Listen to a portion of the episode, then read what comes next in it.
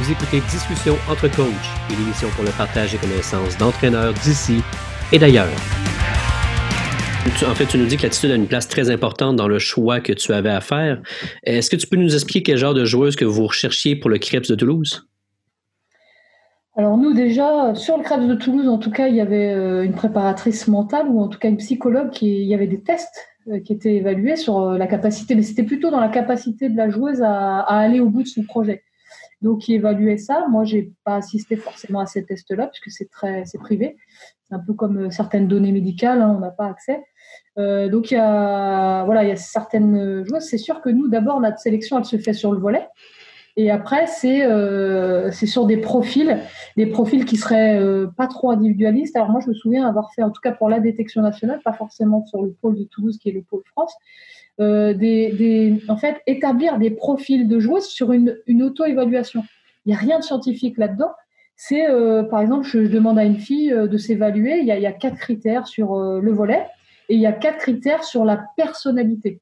Et en fait, on a, des personnalités. Moi, j'ai une joueuse de l'équipe de France qui a été capitaine de l'équipe de France cadette, qui est plutôt versus, comme vous dites, plutôt individu. Pour elle, c'est important les relations humaines.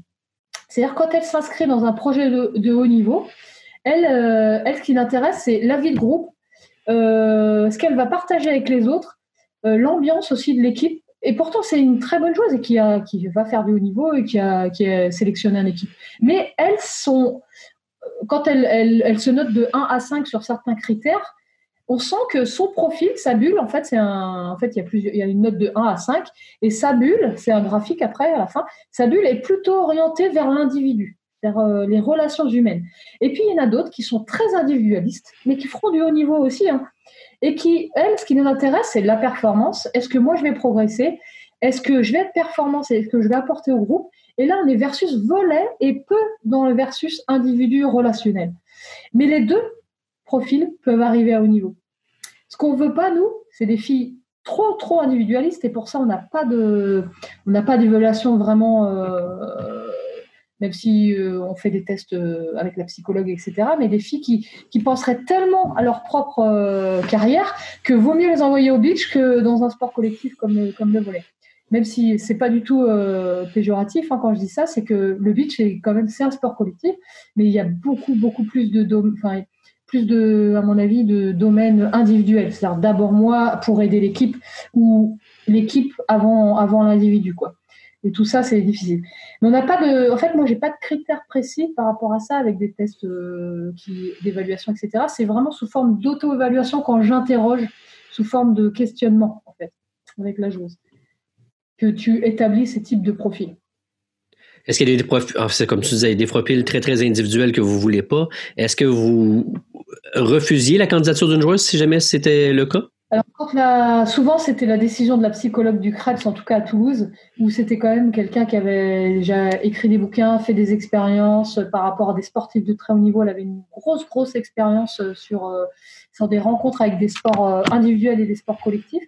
Et quand on refusait quelqu'un, c'était soit par rapport à un projet scolaire qui n'était pas compatible avec le haut niveau, comme faire médecine, par exemple, ou faire euh, de la politique. Euh, voilà, c'était pas tout à fait compatible avec l'entraînement quotidien. Donc le refil était lié à ça. Ou euh, en général, c'était l'avis de la psychologue qui disait elle, elle ne sera pas, elle s'investira pas dans un groupe. Voilà, elle, elle, vient pour elle. Et on avait ce, type de retour comme quoi, en tout cas sur la durée, on va dire sur un an ça va, ça va aller, sur deux ans ça va devenir compliqué, sur trois ans ça va devenir insupportable. On va dire que c'était un peu ces retours-là. Mais c'était pas moi qui étais en direct avec euh, le retour de la psychologue, du coup je ne peux pas être beaucoup plus précise. Mais c'est souvent sur ces deux critères-là, euh, l'individualisme et le, et le projet scolaire qui faisait que la, fille rentrait pas. Pour bien expliquer, en fait, le, club de Toulouse, ça regroupe des joueuses de, partout en France. Fait que les filles doivent ben, déménager, entre guillemets. Ils ont les, des résidences, ils mangent à, la cafétéria, mm. euh, qui n'était pas une des, pires que j'ai mangé euh, en France. mais, tout de même, pour manger l'année-là, euh, fait que ça demande un sacrifice très, très grand de leur part énorme même, parce qu'elle rentrait quasiment jamais chez elle. Et même euh, la période de Noël, euh, être en fête, c'était quand même euh, quatre jours. Ça, ça dépassait pas quatre jours. elles avaient pas plus. Quand ça dépassait quatre jours, c'est qu'elles étaient en stage dans un club proche de leur famille et parce qu'elles sortaient du, pôle et que elles étaient en essai dans un club professionnel. Et ça dépassait un peu, mais en général, ça dépassait pas quatre jours. Ça demande beaucoup de sacrifices, comme tu dis, et d'abnégation parce que elles n'ont pas de temps beaucoup pour euh, la vie euh, personnelle, même euh, voir, elles n'en ont pas du tout. Et ils ont quel âge quand elles rentrent, les plus jeunes? En général, bah là, ça a un petit peu changé depuis que moi je suis partie, parce que maintenant ils ont deux collectifs à l'IFBB. Donc quand toi tu étais venu, on n'avait qu'un seul collectif. Oui. qui était le Pôle France Junior, qui était de la catégorie junior, donc moins de 20 ans. Et là, elles ont quand même un peu le noyau dur de l'équipe de France cadette, donc des U18, et les U20. Donc il y a un groupe qui est en compétition euh, élite, donc euh, première division euh, non professionnelle, mais division élite. Quoi. et après la division élite, il y a un groupe en pro. Donc il y, avait deux, il y a deux collectifs, un groupe en pro et un groupe en élite, donc niveau amateur. Amateur, mais le meilleur niveau amateur. Donc il y a des plus jeunes, en effet. il y a des filles de peut-être 16 ans maintenant qui y sont. Mm. Euh, euh, tu parlais en fait au début, puis j'ai adoré, tu as dit le mot talent que toi tu utilisais le plus, le mot potentiel, et je crois que c'est un mot très très juste euh, pour qualifier le, les jeunes athlètes, comme on parle. Dans ton processus pour projeter l'athlète dans le futur, toi tu le fais de quelle façon? Alors moi, avec l'expérience, je te dirais que c'est pas la jeune douée d'aujourd'hui qui sera la future internationale. Donc il y a, pour moi, il y a une évaluation qui est la marge de progression. La joueuse qui est très forte, très jeune, elle, jouera en pro. Elle aura des contrats, elle aura du temps de jeu parce que douée jeune, parce que des savoir-faire que en avance sur sa catégorie d'âge. Mais c'est pas forcément celle qui va jouer en équipe de France parce que peut-être euh, limitée en taille, euh, peut-être douée trop jeune et donc pas de remise en question peut-être sur la suite de son, de son parcours.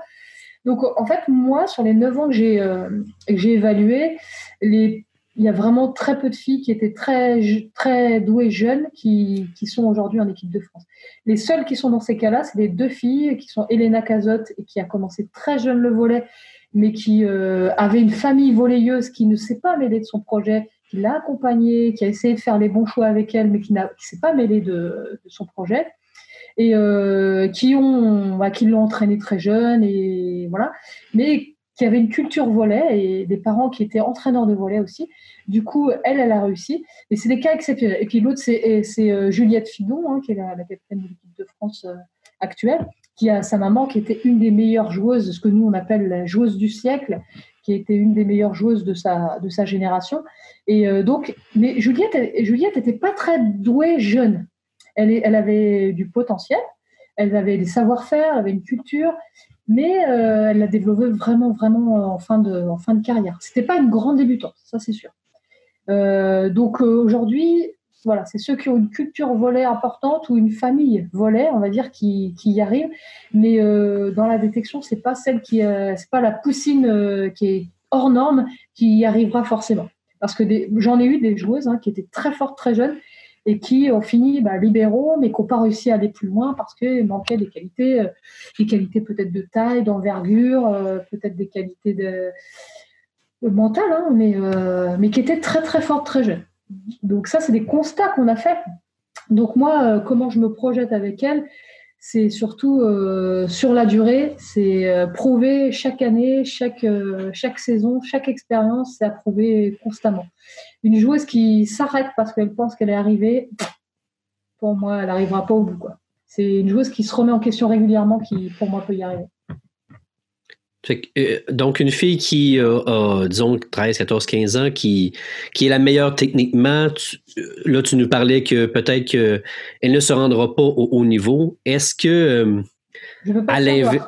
Oui, ben exact. Mais c'est pas parce qu'elle l'est qu'elle le sera. Est-ce qu'à l'inverse aussi, il y a des gens que tu as détectés, que tu, les as mis dans une case, en fait, dans une case au lieu de deux, mais qui ont réussi également? Euh, oui, il y a des, filles qui, auxquelles euh, moi j'avais pas forcément vu. Bah, par exemple, ce qu'on appelle les, ce que je t'avais dit, les potentiels intermédiaires. Les filles, on ne sait pas ce qu'elles vont devenir. En fait, des filles qui auraient fait des bons choix tout le temps. C'est comme quelqu'un qui a toujours le bon entraîneur dans sa carrière. Qui fait peut-être pas exprès, mais qui à chaque fois, ou soit il fait des choix pour aller vers le bon club parce qu'il choisit l'entraîneur, soit bah, dans sa carrière, on constate qu'il a eu des, gens très très reconnus euh, en termes de formation et un potentiel qui au départ n'était pas un profil de très haut niveau, qui était un profil intermédiaire, on savait pas trop ce qu'allait devenir. Le fait de faire des bons choix l'amène à haut niveau.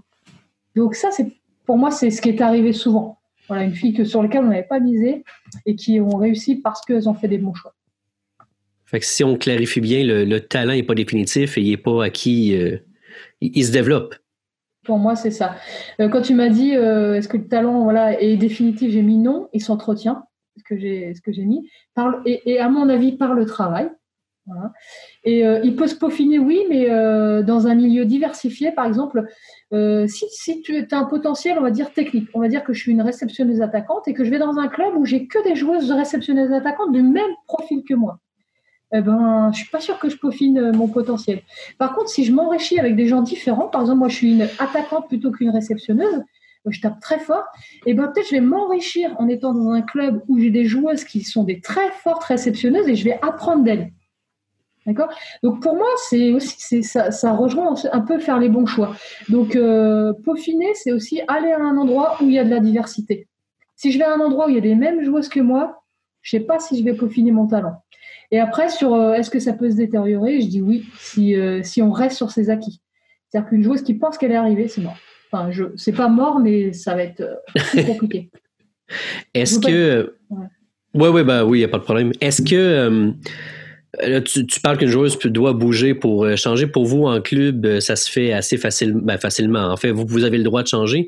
Pour nous, on travaille dans une équipe et souvent, c'est une équipe qui est scolaire. Donc, la, fille va débuter Benjamin et va poursuivre jusqu'à juvénile. Ce que je retiens dans ce que tu disais, si j'ai bien compris, en fait, dans ta détection, tu avais une détection qui n'était pas juste une année, c'est fait et c'est casé. Elle était refait et refait et refait à chaque année. Oui, c'est-à-dire qu'en fait, on peut détecter quelqu'un et après la suivre. Par exemple, moi, euh, on, va, dire que je vois une fille, je ne veux pas la prendre, mais je vais la suivre sur des compétitions. Donc, euh, je l'ai vue sur une, compétition ou à l'entraînement et je vais la suivre sur des Coupes de France, où on a des Coupes de France, des Tours de Coupe de France, où euh, je vais l'évoluer, puis je vais la voir évoluer. Puis la première année, en fait, je sens qu'elle évolue pas, mais je vais quand même la garder dans mes listings pour essayer de savoir ce qu'elle est devenue l'année d'après, peut-être. Mais euh, des fois, tu, enfin, comme tu dois envisager, la détection, c'est tout change très vite et souvent, euh, souvent c'est presque trop tard. Donc la fille, on la suit, mais en fait, elle est intéressante, on va dire, dans un an, deux ans, parce que son, sa maturité est tardive, parce qu'on a des filles très, très fortes, très jeunes, mais il y a des maturations tardives. On a des joueurs hein, de l'équipe de France masculine qui ont eu une maturation tardive, qui n'étaient pas détectés avant et qui ont fait un, autre sport avant, et qui ont intégré quand même l'équipe de France. Donc, quand même, on continue à les suivre. Mais après, notre capacité, c'est peut-être euh, notre défaut, un peu euh, notre point faible, on va dire, dans le système français, c'est qu'une fois qu'elle a dépassé l'âge à laquelle on est en train d'observer les gens, on va décider qu'elle est trop âgée pour intégrer peut-être nos équipes de France. Du coup, on va la laisser un petit peu, euh, on va l'abandonner un petit peu. Et on espère en fait que c'est des structures euh, parallèles, euh, on va dire pas, pas les structures comme nous on connaît la, filière de haut niveau, mais des structures clubs qui vont l'intégrer en centre de formation, qui vont l'intégrer en entraînement avec la pro, et qu'on va retrouver plus tard parce que elle a eu une autre structure qui, qui lui a permis de, de, devenir meilleure, alors que dans le système, elle était peut-être trop tardive au moment où nous, on voulait la détecter. Donc on continue, c'est sûr, à les suivre. On, les réintégrer au système, c'est compliqué parce que la détection, eh ben, ça passe en fait, ça passe. Mais on, les suit, en général, on les suit. En tout cas, moi, j'ai les listings à, jour et je sais, euh, je suis capable de retourner sur des, filles pour savoir ce qu'elles sont devenues et voir si on peut les réintégrer sur des équipes de France plus âgées parce qu'on ne les aurait pas eues sur les équipes de France jeunes. Donc ça, euh, voilà. Mais c'est vrai qu'à partir de 20 ans, après, euh, c'est vraiment de, c'est dans les mains de, des clubs professionnels, quoi. Ouais, ben, euh, oui, c'est leur mandat, je crois, entre guillemets, de développer des joueuses dans une ligue qui est plus compétitive. Mmh, tu, vois ce que nous, on n'a pas. voilà, tu m'avais posé une question aussi, savoir, moi j'avais noté que la détection, c'est pas, c'est pas que une personne, c'est pas que moi la détection, c'est aussi un réseau. C'est aussi des gens qui te, qui te parlent de gens ou qui t'informent de ce qu'elles sont devenues. Qui, pour toi, au moment où elle est passée en stage de détection, euh, elle n'était pas intéressante parce que euh, des problèmes de comportement, etc. Et des gens qui auraient évolué, même si je pense que les gens changent pas complètement. Hein. La, nature même des gens, euh, on peut évoluer, mais on pas, peut pas changer complètement. Une fille qui aurait fait des, qui aurait eu des problèmes de comportement dans un stage, tu le retrouves parfois dans la carrière professionnelle aussi. Enfin, ça, moi, j'en suis convaincue, même si je pense que les gens peuvent changer, peuvent évoluer différent entre évoluer et changer. J'ai assisté euh, quand j'ai dans un de mes voyages euh, en France à une détection euh, du comité, ça doit être des Hauts-de-Seine à Paris, j'imagine. Oui, et, et, j'avais trouvé que c'était en fait bah, quand moi j'y étais, hein, très très politique parce qu'il y avait certains entraîneurs qui, qui essayaient de, de placer leur athlète avant même que la pratique se, se, fasse pour la détection. Toi, tes détections, tu les bâtissais de quelle façon?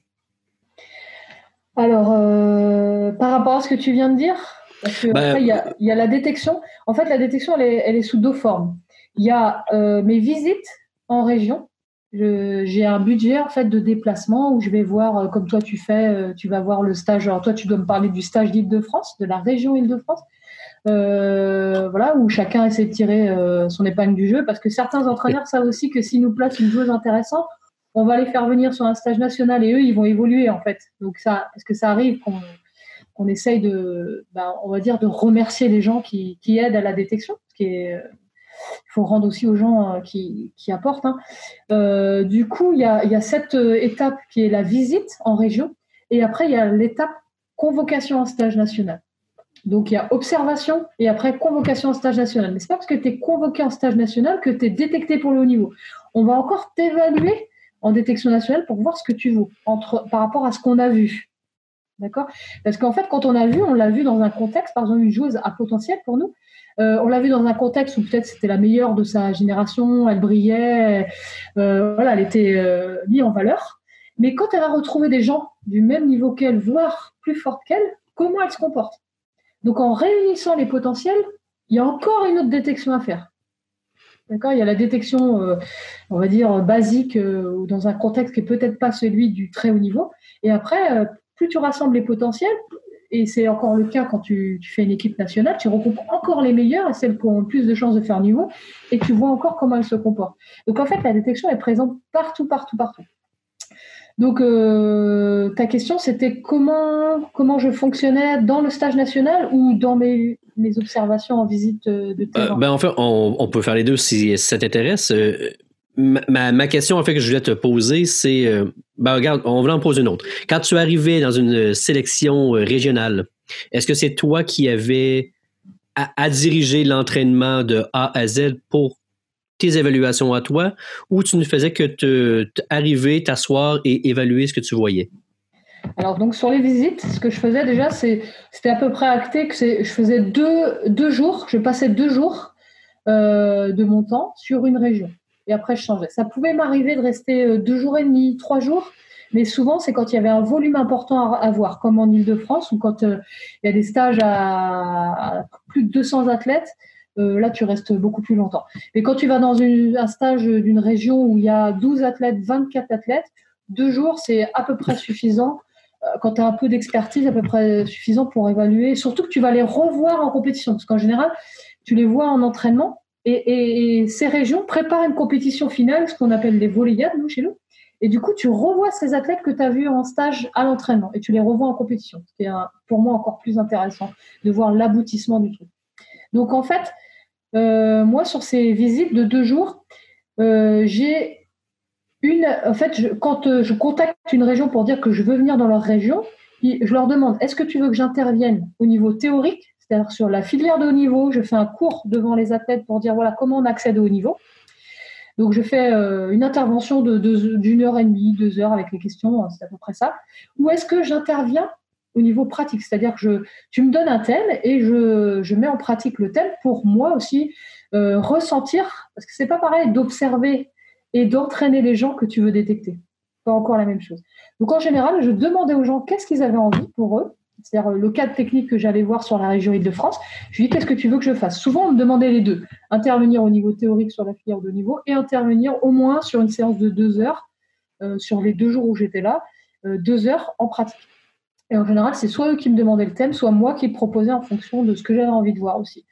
Donc euh, voilà, et ça arrivait euh, des fois, soit euh, par exemple on me demandait d'intervenir sur la passe et j'avais que les passeuses du, stage. Mais par contre, j'observais les autres quand elles étaient entraînées par les cadres de la région. Tu vois, tu me suis? Oui, oui, oui. oui. Donc, donc ça dépendait vraiment des demandes de terrain, des gens que sur le terrain, qu'est-ce qu'ils me demandaient. Et moi, j'aimais bien m'impliquer sur les deux. J'observe quelqu'un d'autre entraîner la joueuse que j'observe et j'aimais bien entraîner les joueuses que je voulais détecter. Donc, euh, c'était la carte un peu. Quand tu, euh, en fait, quand tu voulais voir les joueuses que, que tu voulais détecter, c'est que tu voulais voir le, ressenti que tu avais avec, tu voulais voir, euh, tu leur donnais un conseil, est-ce que la joueuse allait tenter d'exécuter le conseil, des choses comme ça? Voilà, ça peut être ça. Alors, en fonction, en fonction des régions, soit je faisais des exercices très techniques, et je voyais leur capacité à, rester sur ce travail technique et l'abnégation, la rigueur, euh, la concentration, etc.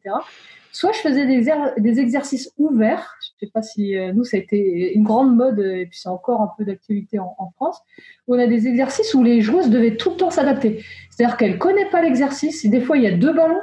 Des fois, il y a euh, des situations presque pas connues de leur part donc, tu évalues leur capacité à s'adapter. Ou, euh, et tu vois une joueuse qui, était habituée pour, sur certains exercices très simples, où elle était en réussite, voir comment elle réagisse face à l'échec. Parce que l'exercice est complexe. Donc, ça dépendait vraiment de quel profil j'avais en face de moi. Si j'ai un profil débutant ou tardif, je vais pas lui faire un exercice ouvert parce que là, je la mets en échec et je vois absolument rien. Par contre, si j'ai une joueuse technique qui joue déjà depuis très longtemps eh ben, peut-être un exercice ouvert me permet de voir autre chose que ce que je vois euh, qu'elle maîtrise déjà. Quoi. Tu vois? Oui, c'est euh, intéressant. L'idée, c'est un peu de perturber la joueuse qui t'intéresse pour voir euh, aller là où, on ne va pas la chercher. Parce que des fois, il y, a, des entraîneurs en région qui font faire des exercices tellement basiques qu'elle maîtrise, voire elle s'ennuie. Donc, parce que, euh, en fait, les et ça ne veut pas dire que l'exercice n'est pas intéressant, c'est que l'exercice est adapté pour le reste du groupe, mais elle, elle est tellement douée, par exemple techniquement, qu'elle va s'ennuyer. Du coup, en lui proposant autre chose, euh, où elle va devoir euh, montrer d'autres choses, on évalue. Moi, j'aimais bien faire un exercice dans la cage de handball pour évaluer le courage. Voilà, j'avais une file de joueuses au niveau du, du, du trait de penalty qui lançait le ballon et qui frappait le ballon au volleyball. Hein. C'était pas du lancer de handball. Hein.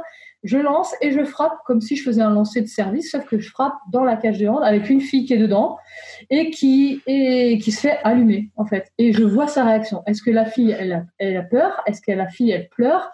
Est-ce que la fille, elle redemande? Et, et j'aime bien, j'aime bien ce petit test-là. Et des fois, on faisait même à l'inverse. C'est des joueuses qui servaient sur, enfin, qui servaient, qui attaquaient sur euh, les entraîneurs de la détection nationale pour se lâcher un peu et voir comment elle réagit à ça. Donc on, a, on appelle ça des exercices un peu bonsaï pour voir le, le courage et, c'est ce qu'elles sont prêtes à, qu'est-ce qu'elles sont prêtes à encaisser. Il y a des, des, qui n'aiment pas, qui n'aiment pas se faire agresser hein, par le ballon ou, de façon intermédiaire, mais elles n'aiment pas. Et ça ne veut pas dire qu'elles peuvent pas faire du haut niveau, mais c'est intéressant de voir comment elles réagissent. Sachant que au haut niveau, le, ça se peut que l'attaque vienne plus, plus fort et plus rapide que, ce qu'ils ont vécu? Surtout que quand, euh, au moment où on détecte et au moment où elles intègrent l'équipe de France, ça va des fois très très vite parce que maintenant en plus il y a les équipes de France U16. Donc en fait, au moment où on les détecte, elles sont déjà en équipe de France U16. Et en fait, ce qu'elles vont rencontrer, c'est le niveau euh, allemand, le niveau hollandais, euh, le niveau italien. Et ce qu'elles vivent en France, c'est peanuts. Donc des fois, vaut mieux, vaut mieux aller les tester très vite, quoi. Parce que ce qu'elles vont vivre peut-être deux mois après, peut-être qu'on va les écurer du volet parce que ça va être trop, il y aura une trop grosse différence entre ce qu'elles ont vécu dans leur club et ce qu'elles vont vivre avec l'équipe nationale. Euh, d'ailleurs, est-ce qu'il y en a beaucoup qui, euh, qui quittent après avoir vécu une compétition de, ce genre? Non, en général, non. En général, non, c'est ça, peut arriver qu'elles quittent après l'équipe U16 ou après l'équipe U18 parce qu'il n'y a pas de continuité, qu'elles ne sont pas convoquées en U20, etc. Du coup, le projet s'arrête et elles ne vont pas s'arrêter complètement en club, mais c'est vrai que leur projet étant construit, quand euh, le projet de haut niveau s'arrête, ça arrive qu'elles s'investissent moins en club. C'est-à-dire qu'au lieu de s'entraîner tous les jours comme elles étaient à fond, à fond avant, eh ben, euh, elles vont peut-être aller s'entraîner que deux fois, etc. Parce que le projet euh, d'équipe de France s'est arrêté. Mais c'est quand même assez rare parce qu'en général, celles qu'on convoque en équipe nationale, euh, c'est quand même, on sait qu'elles ont des projets, quoi. Elles veulent aller, donc elles s'accrochent en général. Mais ça peut arriver, ça peut arriver. Euh, ma dernière question sur les sélections que, que tu avais à faire euh, pour la détection, en fait. Euh, quand tu avais à travailler avec d'autres entraîneurs, de quelle façon tu, tu travaillais? Est-ce que tu avais une ben, ta grille, en fait? Est-ce que tu leur remettais à eux pour qu'ils évaluent aussi? De quelle façon tu faisais un travail d'équipe? Alors, déjà, je vais répondre sur comment est organisé le stage national. Enfin, en tout cas, comment moi je l'ai organisé parce que là, comme ça a changé maintenant, c'est plus la même personne qui organise le stage national et on n'a pas une unité en fait. Chacun, parce que ça dépend, ça dépend vraiment de, ce qu'on nous demande. C'est-à-dire que l'entraîneur national euh, d'équipe de, France A ou l'entraîneur des juniors, euh, l'entraîneur des cadettes va nous demander un certain nombre de choses. Euh, du coup, on va adapter nos stages en fonction des demandes. Et si les entraîneurs changent, ben le stage change aussi. Donc voilà, moi comment je l'avais organisé? En général, c'était cinq jours de stage ou quatre jours et demi. Euh, les trois premiers jours, c'était euh, l'évaluation ou l'apport en fondamentaux techniques, parce qu'en des fois, on avait des grandes débutantes, donc on avait des ateliers ou des filets ou qui étaient réservés aux grandes débutantes. Mais en général, on faisait évaluation des fondamentaux techniques ou, en tout cas, euh, acquisition des mots clés. C'est-à-dire, par exemple, moi, je sais que à la passe de transition ou la passe de relais, je voulais que les filles, même si elles savaient le faire, que dans leur tête, passe de transition égale hauteur de passe, direction de passe, profondeur de passe. Donc en fait, l'idée, c'était de leur apporter euh, des repères, des repères de hauteur, de vitesse, euh, de temps. Bah, c'est vitesse, c'est ça, c'est de temps, ou de profondeur, donc d'espace. donc en fait, c'était de les construire, construire leur cerveau pour qu'elles ressortent de stage de détection avec des repères même si elles savaient déjà jouer, parce que des fois des entraîneurs, euh, des entraîneurs leur avaient appris des choses, mais leur avaient pas donné ces trois repères qui pour nous étaient essentiels. Donc en fait, à chaque technique, on avait des, des, des mots clés qu'on voulait qu'elles acquièrent à la fin du stage. Donc euh, l'idée c'était pas euh, sur le stage que euh, qu'on on les fasse juste jouer. L'idée c'est aussi de les faire réfléchir sur ce qu'elles faisaient et d'être toujours actrices de leur formation, donc comprendre ce qu'elles faisaient aussi, parce que souvent les filles arrivaient c'était un peu, elle pensait que c'était les vacances, euh, les vacances aux collines de vacances avec les autres copines, qu'elle connaissait les autres clubs, on se retrouve. Et en fait, nous, ce qui nous intéressait, c'est avec quoi elle ressortait comme bagage intellectuel, bagage culture volet et bagage volet si elles avaient progressé ou pas. Mais euh, donc ça, c'était les premiers jours du, les trois premiers jours du stage. Et après, les deux derniers jours du stage, c'était des formes jouées. Donc soit on faisait, en général, on faisait la technique le matin, les trois premières techniques le matin, puis après, on, par exemple, si on avait fait technique de recette, on allait faire l'enchaînement réception-attaque l'après-midi. Donc ça, c'était organisé un peu comme ça. Et le soir, s'il y avait entraînement, il y avait l'opposition plutôt. Mais euh, les deux derniers jours de stage, je les utilisais pour faire des formes jouées et souvent des exercices ouverts. Donc là où je te dis, c'est-à-dire que les tester, pas que sur euh, des savoir-faire techniques, on connaît le volet, on sait bien le jouer. C'était euh, ben, des exercices qui étaient construits pour les déstabiliser, déstabiliser leurs repères, voir un peu comment elles réagissaient, comment elles s'adaptaient. Donc euh, souvent les deux derniers jours c'était des ça. Et souvent, euh, en fait, à la fin du stage, il y avait une sélection, comme on fait une sélection nationale, c'est-à-dire que euh, à la fin, il y avait une opposition A contre A prime. Tu connais ça un peu A contre A? Prime, l'équipe de France A, c'est-à-dire contre l'équipe de France A réserve, de réserve. Et en fait, il y avait une sélection, c'est-à-dire que par exemple sur 24 joueuses, euh, sur les 24 joueuses du stage, il y a des filles, on avait décidé qu'elles ne seraient pas prises pour cette dernière position, pour qu'elles comprennent la notion de sélection et qu'il faut gagner son maillot. Parce que, par exemple, l'équipe de France A, on leur remettait un maillot qu'on reprenait après, hein, mais un maillot pour dire, voilà, tu as été sélectionné à la fin du stage pour faire ce match. Tu es dans l'équipe de France A ou tu es dans l'équipe de France A'. Et il y avait celles qui n'étaient pas prises et qui étaient remplaçantes et qui devaient avoir un rôle de supportrice et voir comment elles réagissaient aussi. Hein. Est-ce qu'elles acceptaient cette non-sélection? Ça, c'était aussi une façon d'évaluer. Et la sélection se faisait sur chaque journée de stage. En fait, à la fin de chaque journée de stage, on classait les filles de 1 à 24. Et on expliquait, parce que ça c'était le plus important, parce que les filles n'aiment pas qu'on les compare les unes avec les autres, mais on expliquait pourquoi une avait descendu du classement, l'autre était montée, euh, parce que souvent ça dépendait de la thématique. Par exemple, une fille très technique, le jour où on faisait de l'attaque, elle, brillait. Mais c'est pas parce qu'elle jouait bien. Hein. Nous, on évaluait en fonction aussi des, d'état d'esprit. Et, et, en fait, chaque jour, chaque soir, nous, les entraîneurs, on classait les filles. Et le matin, c'est moi qui annonçais qui était premier, qui était deuxième, qui était troisième, qui était 20. Et on expliquait un petit mot euh, à chaque fois pour expliquer et on voyait.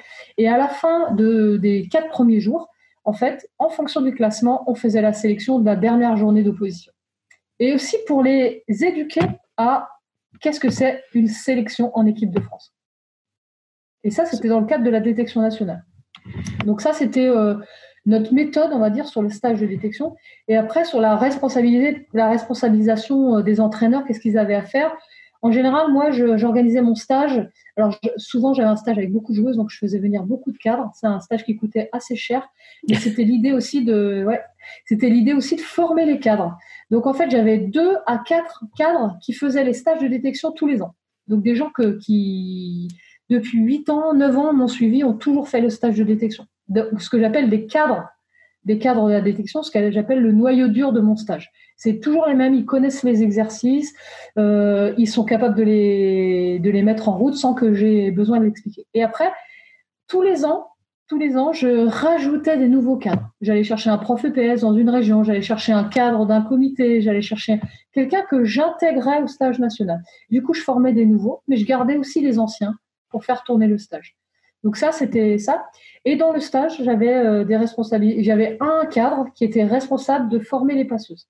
C'est-à-dire que le lundi, il y avait un spécifique d'une heure avec la passe. Le mardi, il y avait un stage, un spécifique. Et à chaque fois, les filles sortaient de la thématique du stage pour aller faire spécifique passe avec ce cadre-là.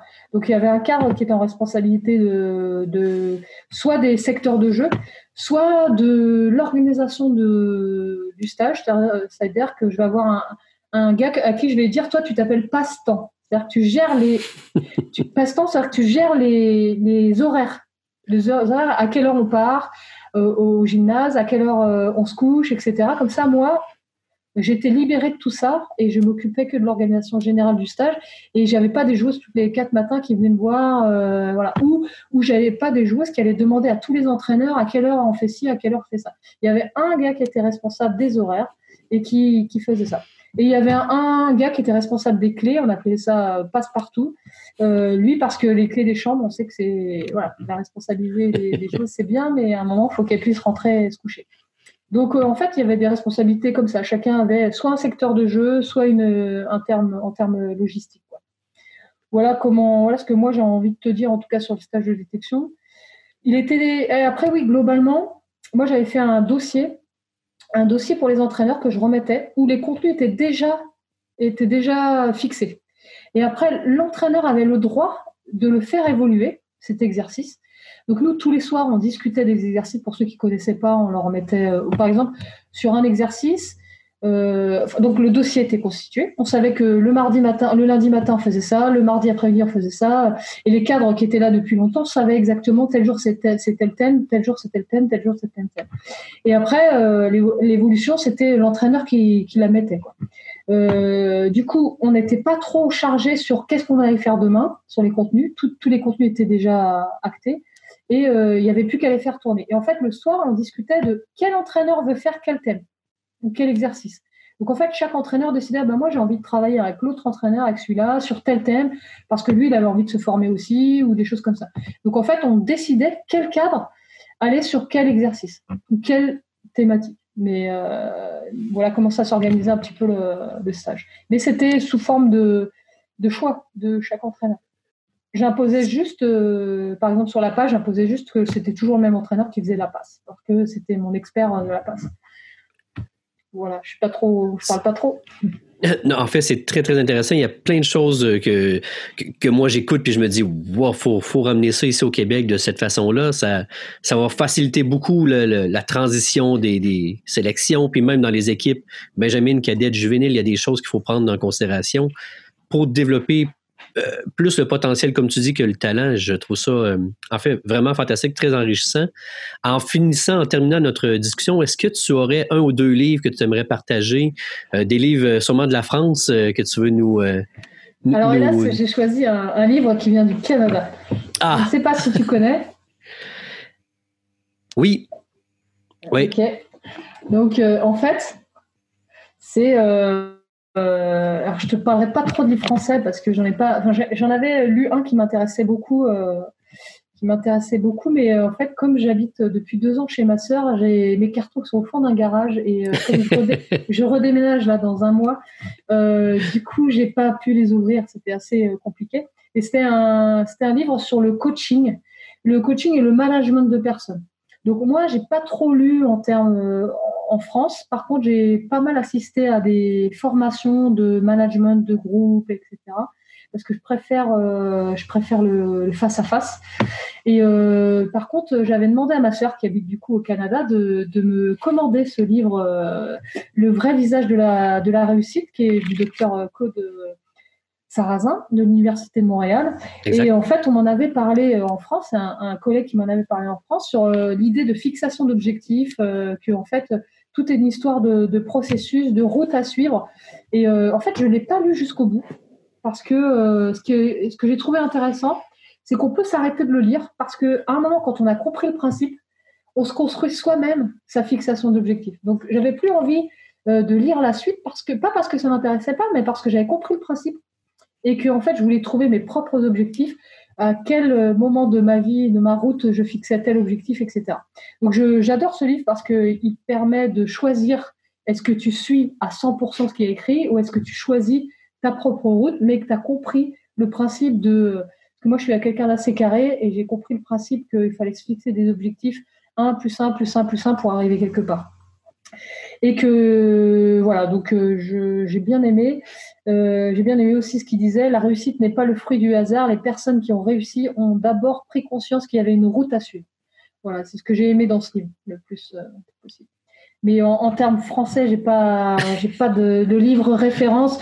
J'ai bien aimé des livres un peu euh, plutôt de, d'anciens sportifs qui parlaient un peu de leur carrière, comme Yannick Noah chez nous au tennis, euh, qui avait écrit des bouquins sur euh, voilà comment son état d'esprit qui a fait qu'il a réussi. J'aime bien lire plutôt des choses concrètes plutôt que que des livres universitaires, mais celui-là m'a bien inspiré. Pascal, un grand merci d'avoir pris ton temps de venir discuter avec nous au Québec. Euh, j'espère qu'on va pouvoir avoir la chance de se recroiser. Bon succès à, Nantes pour euh, les prochaines années. J'espère aussi, il y aura du travail, mais en tout cas au début, et j'espère en avoir rapidement. J'espère pas en avoir trop vite parce que ça veut dire que je profite du travail de quelqu'un d'autre, mais, je sais que c'est en un an, deux ans ou trois ans qu'on commence à avoir des résultats si le travail est, est bien fait. Quoi. Alors, je te souhaite le plus grand des succès, puis on se parle prochainement, Pascal. Merci beaucoup. D'accord. Merci beaucoup et bonjour à tous mes amis canadiens et à ma sœur là-bas.